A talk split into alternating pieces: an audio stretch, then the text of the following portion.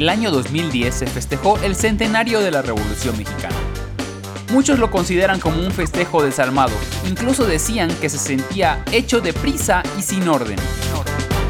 Pero lo que muchos recordarán es una escultura monumental de poliuretano con un peso de 7 toneladas y más de 20 metros de altura, que fue bautizada como El Coloso, obra del artista plástico Juan Canfield, representando al héroe anónimo de la revolución, ya que, a diferencia de otras esculturas, nadie sabía quién era en realidad y en quién se habían basado para semejante efigie.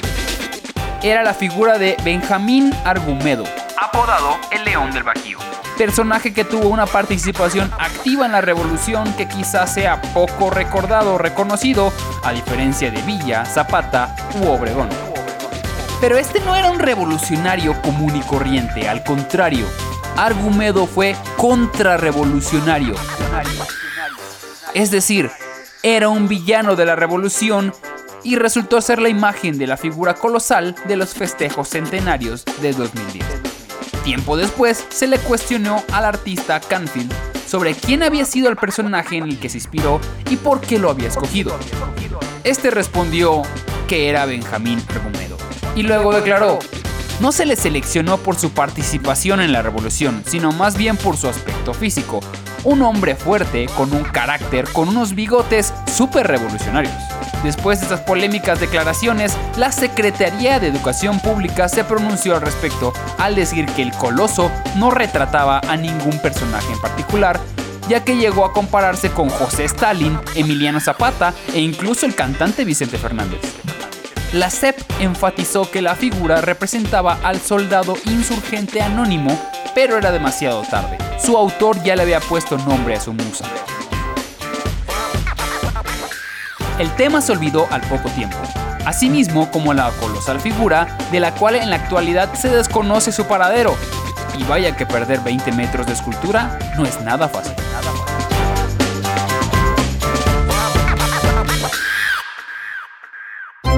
Ya sabes cómo fue la independencia. La revolución. Y hasta la época actual. Ya conoces los héroes patrios. Un billón en español, un trillón en inglés. Pero nadie te ha platicado de estas anécdotas. Mexicanos provenientes del También centro, se dice que a partir ya sea la comida china la derrota de Porfirio o el Díaz, dar el Curiosidades de un México que tiene más de una realidad. Esta no es la historia que tú conoces. Esta es otra historia. Hola, ¿qué tal amigos? Bienvenidos a Esta es otra historia en... Ya ni sé qué número estamos, ya no sé ni en qué día vivimos, ya no sé en qué mundo, pero he aprovechado este tiempo para encontrar más historias que cada vez parecen sacadas de la dimensión desconocida, porque el día de hoy las dos historias están chuscas. Tienen que ver es, sí, sí, sí. con partes del cuerpo Con los miembros de dos presidentes, pero no lo que es los que no ustedes miembro- creen. exactamente de otros miembros No sean mal menos pensados. divertidos pero no quitándoles la importancia porque vaya que van a pasear miembros que salen a pasear vamos a ponerlo así porque Las aventuras de los miembros de las aventuras de los miembros de otros miembros Esta es otra historia.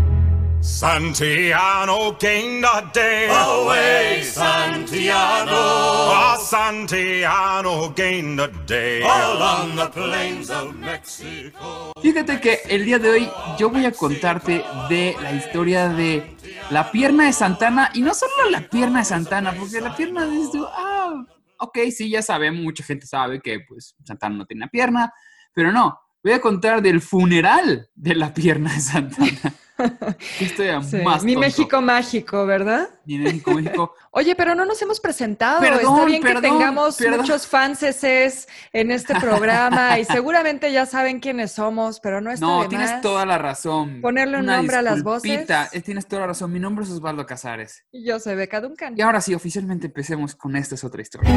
Esta es otra historia.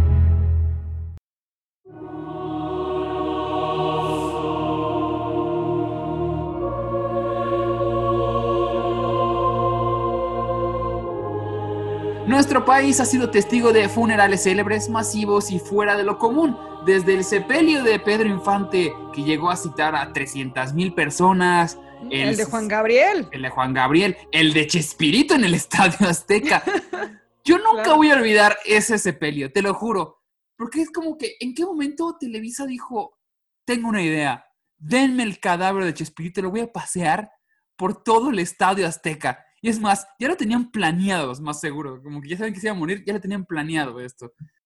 Hubo un homenaje muy interesante, como el homenaje póstumo de Benito Juárez en las inmediaciones del Palacio Nacional, pero quizá uno de los funerales más extraños de la historia de México es el realizado a Santana y realizado a una sola parte suya de él, del mismísimo, de la Alteza Serenísima, como hacía llamarse. Bueno, si se hacía llamar Alteza Serenísima, ¿qué podíamos esperar? Eh, por supuesto que le iba a hacer un funeral a su Porque pierna, él, ¿no? sí, él era yo, yo, yo y siempre yo. Mm. Organizó un multitudinario desfile para su pierna izquierda, miembro que fue amputado como herida de guerra de una batalla en 1838. Santana Bueno, viviría- ya, perdón, perdón. Ya habíamos dicho que era muy mal militar. Entonces no sorprende que Era haya perdido muy su mal pierna militar. en batalla, ¿verdad? Tuvo una buena en la de Tampico y ya. Quítale eso, es, fuera muy mal estratega.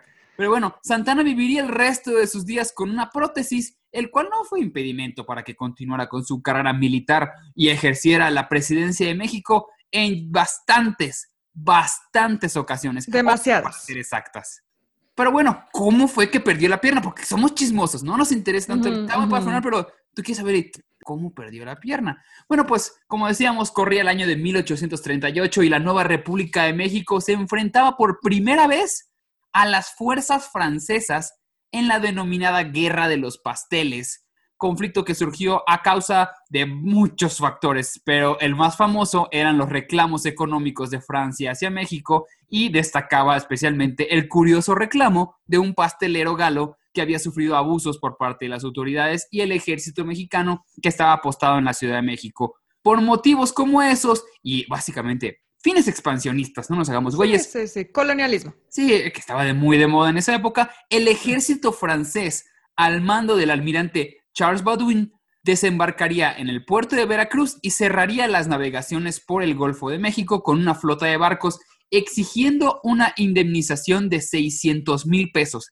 Que bueno, 600 mil pesos ahorita suenan a. Espérame, si juntamos una vaquita. Sí, sí, entre sí, varios, armamos. sí armamos mínimo la mitad. No, no, no. 600 mil pesos antes era una, una grosería. Y recordemos nada más que México venía de que la independencia, que un intento de reconquista, pleitos No internos.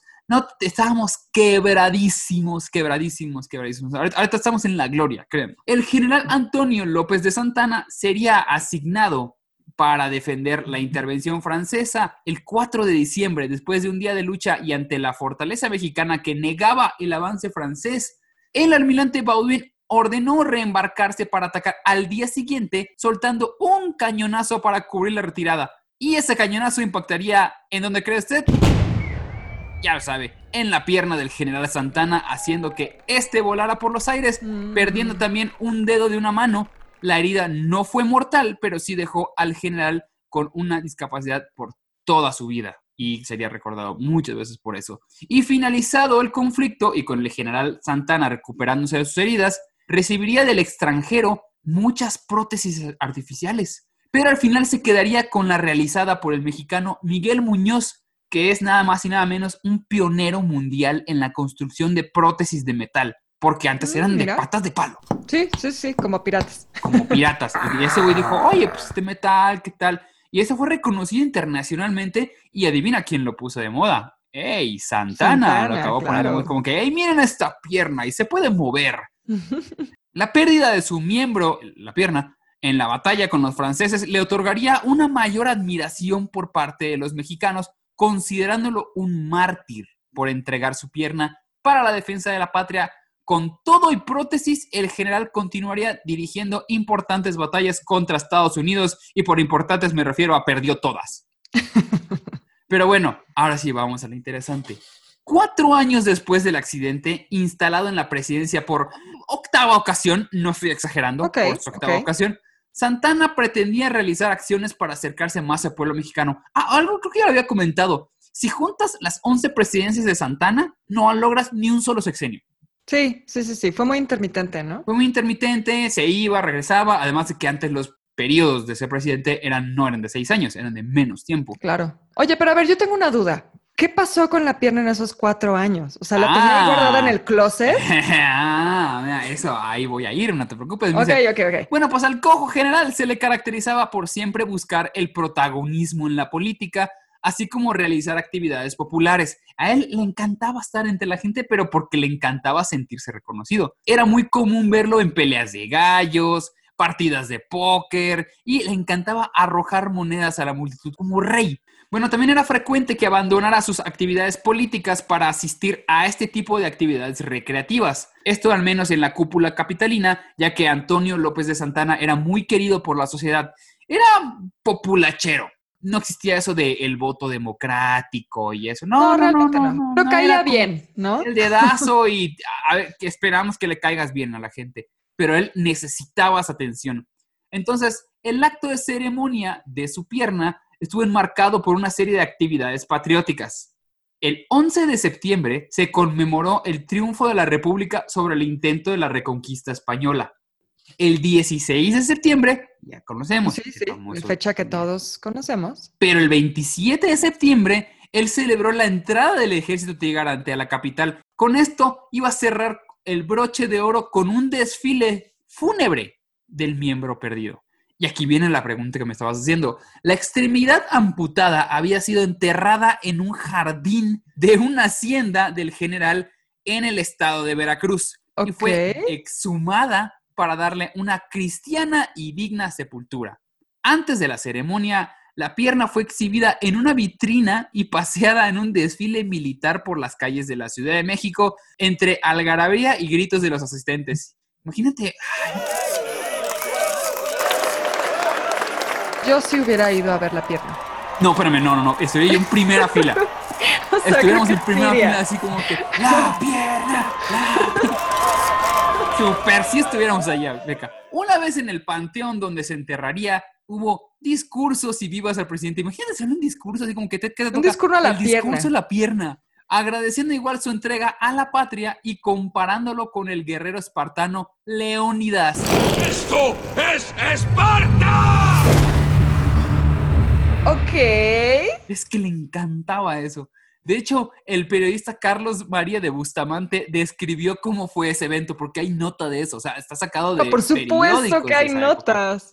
Él describe: La mañana del 27 de septiembre se hizo un brillante entierro del miembro de un hombre vivo aún al que concurrió por la novedad y rareza de la función. La gente más ilustre y un inmenso pueblo, atraído por la novedad de este singular espectáculo, marchó una gran parte de la procesión bajo la vela de Corpus, que no alcanzó hasta el puente del Camposanto, y el sol fatigó infinito a la concurrencia que ya se daba al diablo con el calor insufrible. La guarnición, así le van a la, a la muchedumbre, vamos a decir así, formó valla. Los sargentos cargaron la urna colocada en unas andadas y detrás de ella marchó mucha infantería. Concluido el acto, Antonio, no voy a poder pronunciar esto, perdón, ahí lo voy a decir lento, Riazar. Esnaurriazar, jefe de la comisaría de la Ciudad de México, tomó la llave de la urna y delante de mí la entregó a Santana, haciéndole una arenga a la que respondió este lacónica y tibiamente, ¿qué términos elegantes, neta? Por la tarde fue un magnífico coche acompañado de comitivas de tropas y oficiales para ver el monumento a donde ha de ir el resto del cuerpo el día de la resurrección universal a recorrer su pie para presentarse íntegro en el tribunal de Dios. O sea, para que no entendió, le hicieron un funeral para que cuando sea el juicio Cuando él final, muera, ajá. él diga, hey, me falta un pedazo, hey, acá lo encontré, aquí lo tengo, que no se preocupen, acompáñenme, aquí los tengo acá registrado, no pasa nada. Para A mí me parece muy divertido. Yo no diría que oso. o sea, ¿le harías neta un funeral a, a, no sé, punto que te quitan el apéndice? No, por supuesto que no, pero es como un momento tan random en la historia de México que me encanta. Bueno, pues para muchos detractores el acto fúnebre de la pierna del presidente fue un intento de retomar popularidad después de la pérdida de Texas. Sí, ya habíamos perdido el 50% del presupuesto. O sea, quiero entender su lógica. Siento que esto es como un momento del meme de la señora con las fórmulas. O sea, es como perdí Texas, entonces le voy a hacer un funeral a mi pierna para que la gente me quiera otra vez. No, no entiendo el pensamiento. Pues más o menos iba por allá porque él quería declararse a sí mismo un mártir de la patria y defensor de la nación ante las fallidas defensas contra las intervenciones extranjeras, porque él decía, yo no soy el culpable, todos menos yo son los culpables. Yo soy nada más el chivo expiatorio, a mí no me vean, yo solo soy un pobre presidente que le falta una patita. Bueno, siendo esto un acto innecesario y sobrado de soberbia, Santana se ganaría el sobrenombre de el 15 uñas. Aunque en realidad debería ser el 14, porque ah, le faltaba un dedo. El 15 uñas, no manches, o sea, hasta en esa época México era bien ingenioso. La carrilla, ¿no? Bueno, la pierna fue sepultada en el ahora extinto Panteón de Santa Paula, que se ubica en el Paseo de la Reforma, que fue demolido en el siglo XIX. Entonces, para el entierro del miembro del presidente se construyó una columna con enrejado y un lugar donde colocar el sarcófago. La estructura estaba protegida con enrejado. Y pronto hubo... No, no, no, no. La pomada para el dolor en la espalda. Hubo souvenirs con réplicas del monumento donde fue enterrada la pierna. Ah, como pensé que souvenirs con la piernita. Estaría padre. Vendiéndolos se vendían en portales y mercados. Como que lleve el souvenir de moda que es la réplica del monumento donde está enterrada la pierna del presidente. Y seguro la compraron. Es algo que sí compraría si lo venden en el metro. Pero bueno, ahora sí, vámonos con el final. ¿Qué le pasó a la pierna? Apenas dos años después del entierro, grupos de bandoleros y delincuentes opositores en una nueva rebelión contra Santana, porque vaya, tenía enemigo a Santana, profanaron la tumba y arrastraron la pierna por varias calles de la ciudad entre insultos. Y no se sabe dónde está. Santana moriría 38 años después de ese entierro, casi ciego y olvidado por una supuesta diarrea en la calle de Simón Bolívar en la Ciudad de México, donde pasaría desapercibido por las autoridades capitalinas y teniendo un funeral bastante discreto, nada comparado con el que tuvo años antes una parte de su cuerpo. Y como comparativo final, en la batalla de Cerro Gordo de 1836, cuando se disputaba la guerra de México contra Estados Unidos, Santana y su ejército fueron sorprendidos por un batallón de soldados estadounidenses. En la huida siendo cargado en hombros por subordinados, el general dejó una pierna de madera y un pollo que disponía a cenar. Ahí viene la mejor parte. Esa prótesis la encontraron los gringos. Y esa prótesis está todavía en la actualidad en el Museo Militar de Illinois mientras que el cuerpo de Santana permanece sin honores en el Panteón del Tepeyac. Esta es otra historia.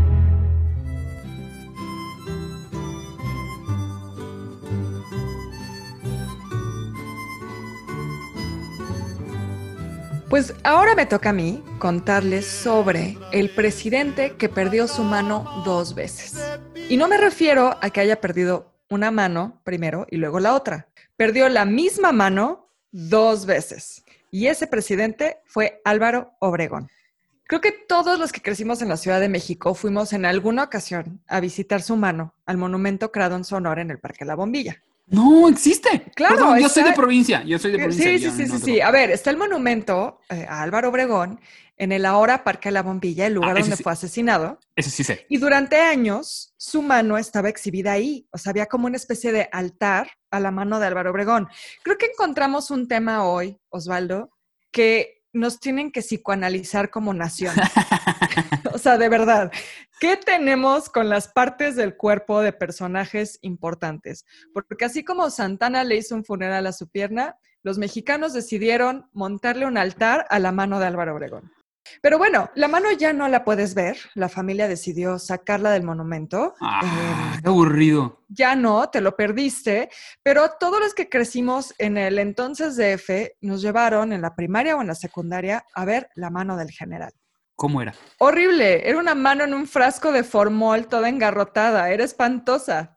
Pero como bien dices, todo el mundo quiere saber primero cómo fue que estos presidentes de México perdieron sus miembros. Por supuesto. Así que les voy a contar la historia primero de la primera vez que Obregón perdió su mano. Y para eso hay que remontarnos a 1915, cuando el general sonorense se encontraba en campaña militar en el estado de Guanajuato, luchando contra otro grande de la Revolución Mexicana, Pancho Villa. Obregón eventualmente vencería a Villa, pero los hombres del Centauro del Norte le dejarían marcado de por vida. Entre el 6 y el 15 de abril de ese año se libró la batalla de Celaya, entre estos dos bandos, ¿no? O sea, los villistas y los de Obregón. Obre- ¿Obregonistas? Obregonistas. Villa terminaría retirándose a León. Ahí perdió. Entonces dijo, me voy para León porque ahí guardaba provisiones que le eran enviadas desde Texas. León era un lugar muy Obregón estratégico. decidió. Sí, sí, sí, pues claro, era el camino hacia el norte y estaba bastante cerca también de la Ciudad de México. Entonces Sí, tiene todo el sentido del mundo que hayan estado por ahí. Por su guacamaya. Obregón decidió seguirlo y se instaló en una hacienda cerca de la capital guanajuatense, la hacienda de Santana del Conde. La estrategia de Obregón fue esperar ahí a que llegara la caballería de Villa, que era muy famosa por sus impulsivos ataques. El propio Obregón recordaría el episodio así. En ninguna de las campañas en que me he encontrado presencié una carga de caballería tan brutalmente dada como la de los villistas ese día. Y es que a pesar del triunfo de los hombres de Obregón, él sufriría una herida irreparable cuando una granada explotó peligrosamente cerca de él. O sea, le cayó cerca, no es que él tenía la granada. Uno de los villistas aventó una granada y esa cayó cerca de Obregón. Es que me hubiera dado mucha risa que él lo hubiera lanzado así de ¡Pinche Pancho la Villa, me la vas a... pa-". No, no, no, no, no. No, alguien la lanzó hacia ellos, o sea, hacia él, y bueno, pues él terminó gravemente dañado en el brazo, el brazo derecho. Y al ver el daño que la granada le había hecho al brazo, pues el general intentó quitarse la vida. Sentía un gran, gran dolor y pensó que no iba a sobrevivir. Además, consideró en el momento que si él no sobrevivía, iba a afectar el ánimo de sus hombres. Años después contaba así este momento. Encanta, El desangramiento encanta. era tan abundante que tuve desde luego la seguridad de que prolongar aquella situación en lo que a mí se refería era completamente inútil y con ello solo conseguiría una agonía prolongada y angustiosa, dando a mis compañeros un espectáculo doloroso.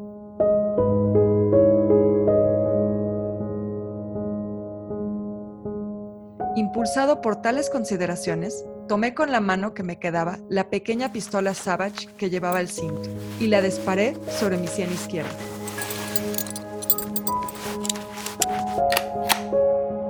pretendiendo consumar la obra que la metralla no había terminado. Pero mi propósito se frustró debido a que el arma no tenía tiro en la recámara.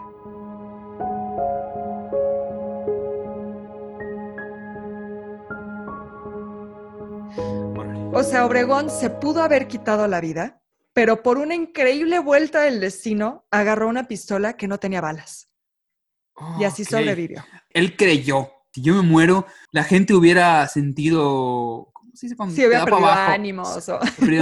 Pero resulta que, digo, nunca he estado en una guerra, pero sí es muy común de que sí se desanima la gente cuando ven que su general fallece o, o está herido. o. Claro. En el caos de la situación, perdieron la mano.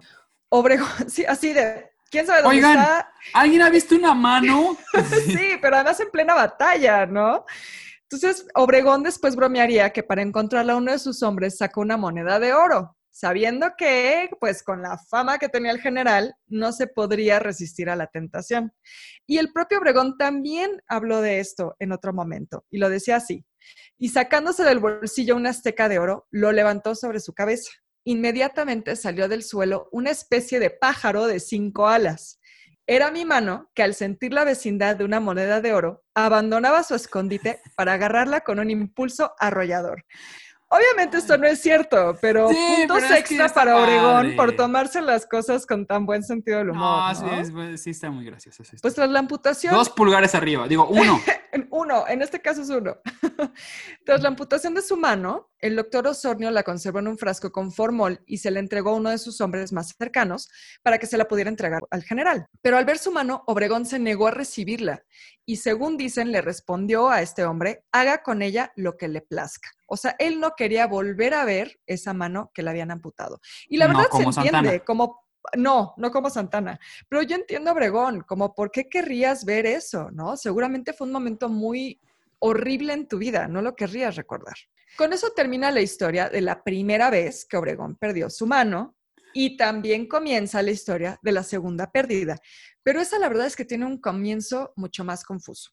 Parece que de alguna manera la mano terminó en la posesión de Francisco Roque Serrano, el famoso general Serrano, uno de los hombres que era más cercano a Obregón.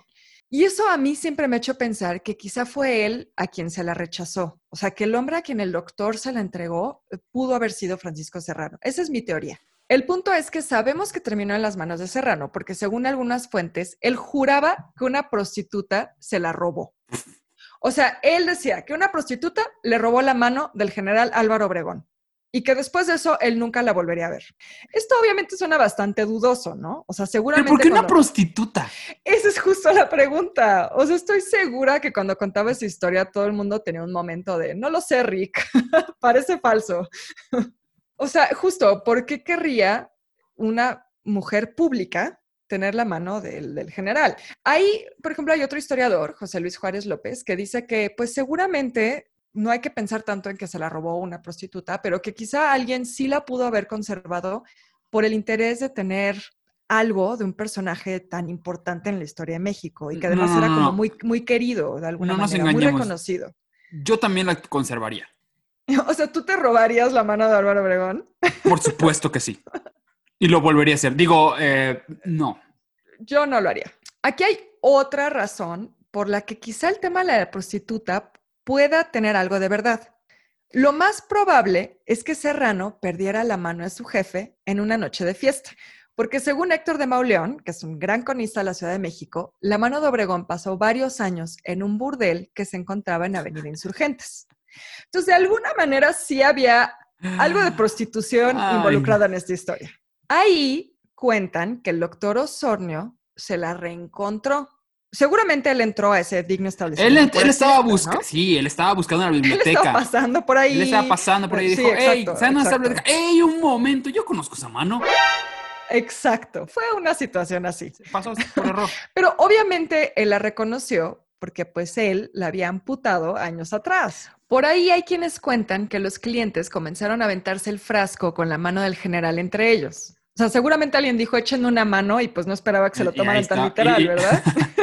Pues bueno, el punto es que imagínate, la- la- el frasco con la mano estaba volando aparentemente por el burdel, la gente aventándoselo así de cotorreo. Y así fue como el doctor Osornio, seguramente en shock al ver esa escena, reconoció la mano por las uñas perfectamente cortadas que la adornaban. ¡Ay, no, ma! Ay, No. Que es cierto, es cierto. La mano de Obregón sí tenía las, las uñas como muy bien cortaditas. O sea, sí, pero, es- pero no vas a reconocer unas uñas por eso, Beca.